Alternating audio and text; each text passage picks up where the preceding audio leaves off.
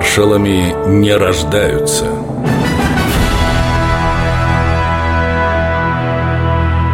Семен Буденный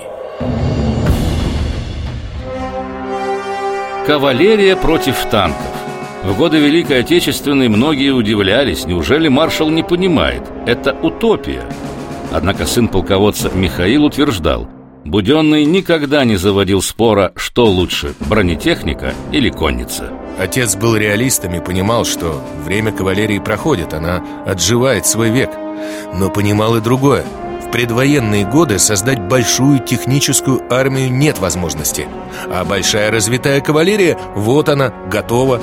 Опыт показал, что не во всем он ошибался во время обороны Москвы в 45-градусные морозы техника часто вставала, попросту замерзала, и единственными мобильными подразделениями оставалась конница.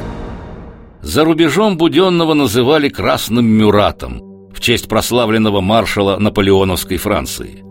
Ленину такой псевдоним военачальника очень нравился, и в разговоре с Кларой Цеткин в 1920 году вождь пролетариата заявил «Наш Буденный сейчас наверное, должен считаться самым блестящим кавалерийским начальником в мире.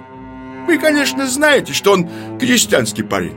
Как и солдаты французской революционной армии, он нес маршальский жезл в своем ранце, в данном случае в сумке своего седла.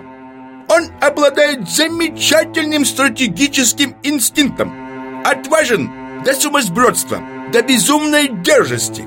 Он разделяет со своими кавалеристами все самые жестокие лишения и самые тяжелые опасности. За него они готовы дать разрубить себя на части. Последней лошадью Буденного стал жеребец по кличке Софист. Он родился в 1945 году и был подарен маршалу сразу после победы. Как вспоминал один из московских коневодов, полководец очень трепетно относился к своему новому любимцу – Софист чувствовал приближение Буденова, когда тот еще только шел по двору. Не видя хозяина, конь радостно ржал.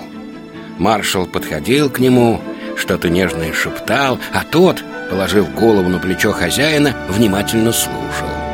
Ласково поглаживая голову и шею лошади, Семен Михайлович угощал софиста сухарями или морковкой. Конь, мягко уткнувшись носом в хозяйскую ладонь, замирал – чуть-чуть кося глазом. Потом он послушно и четко выполнял команды. Подавал поочередно ноги, опускался на колени, ходил забуденным, как ребенок за матерью. Они оба были счастливы.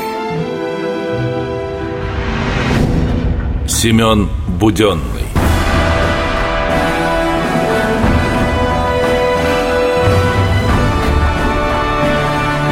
Маршалами не рождаются –